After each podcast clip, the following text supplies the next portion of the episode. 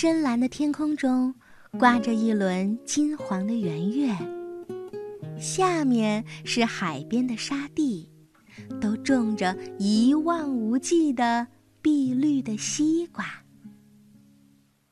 其间有一个十一二岁的少年，项戴银圈，手捏一柄钢叉，向一匹茶尽力的刺去。那茶却将身子一扭，反从他的胯下逃走了。这少年，便是闰土。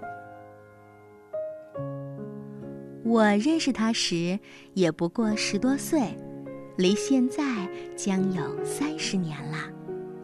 那时我的父亲还在世，家境也好，我正是一个少爷。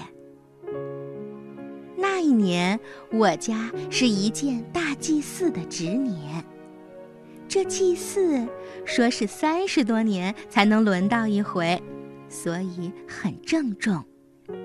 正月里供祖像，贡品很多，祭器很讲究，拜的人也很多，祭器也很要防偷去。我家只有一个忙月，忙月是什么？我们这里给人做工的分三种。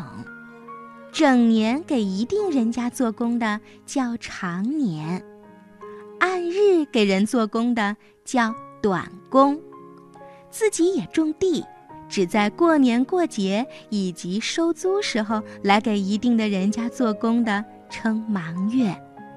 我家就只有这一个忙月，忙不过来，他便对父亲说，可以叫他的儿子闰土。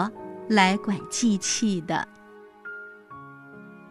我的父亲允许了，我也很高兴，因为我早听到闰土这名字，而且知道他和我仿佛年纪，闰月生的，五行缺土，所以他的父亲叫他闰土。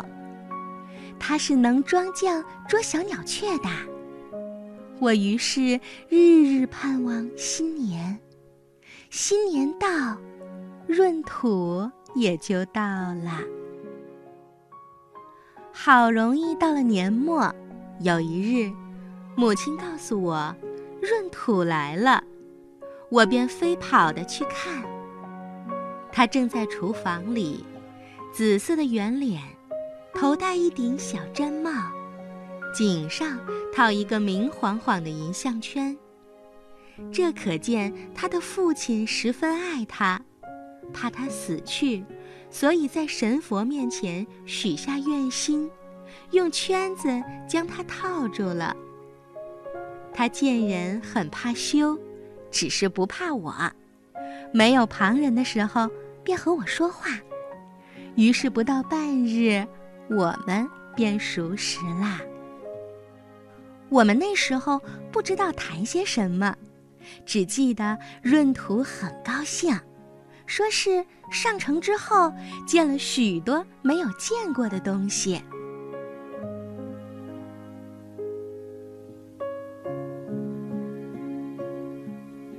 第二日，我便要他捕鸟，他说：“这不能，需大雪下了才好。”我们沙地上下了雪，我扫出一块空地来，用短棒支起一个大竹匾，撒下鼻骨，看鸟雀来吃时，我远远的将附在棒子上的绳子只一拉，那鸟雀就罩在竹匾下了，什么都有，稻鸡、角鸡、伯菇、蓝贝。我于是又很盼望。下雪，闰土又对我说：“现在太冷，你夏天到我们这里来，我们日里到海边捡贝壳去，红的、绿的都有，鬼见怕也有，观音手也有。晚上我和爹管西瓜去，你也去。管贼吗？不是。”走路的人口渴了摘一个瓜吃，我们这里是不算偷的。要管的是獾猪、刺猬、茶。月亮底下，你听，啦啦的响了，茶在咬瓜了。你便捏了胡叉，轻轻地走去。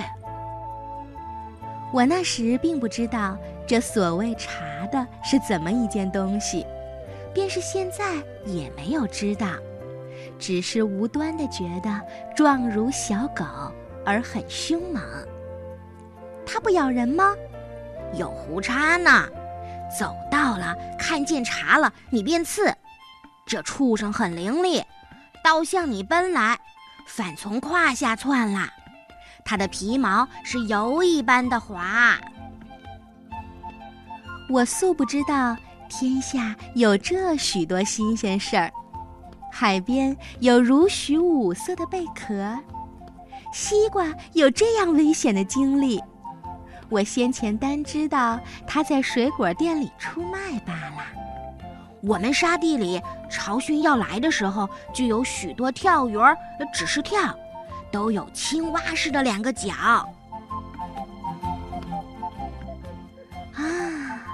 闰土的心里有无穷无尽的稀奇的事儿，都是我往常的朋友所不知道的。他们不知道一些事。闰土在海边时，他们都和我一样，只看见院子里高墙上的四角的天空。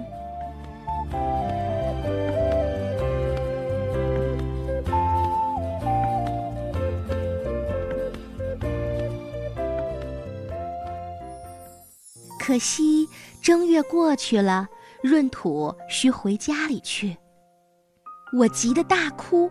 他也躲到厨房里，哭着不肯出门。但终于被他父亲带走了。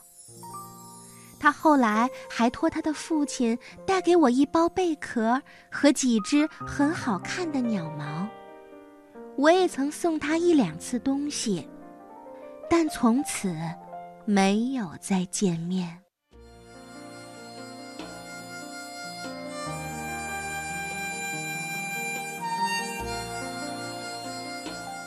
我在朦胧中，眼前展开一片海边碧绿的沙地来，上面深蓝的天空中，挂着一轮金黄的圆月。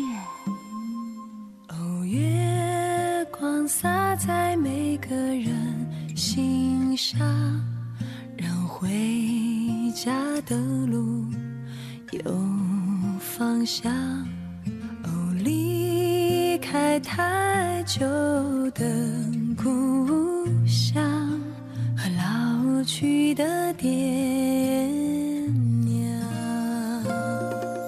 哦，迎着月色散落的光芒，把古老的歌谣轻轻唱。无论走到任何的。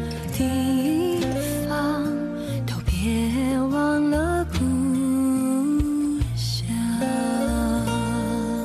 是什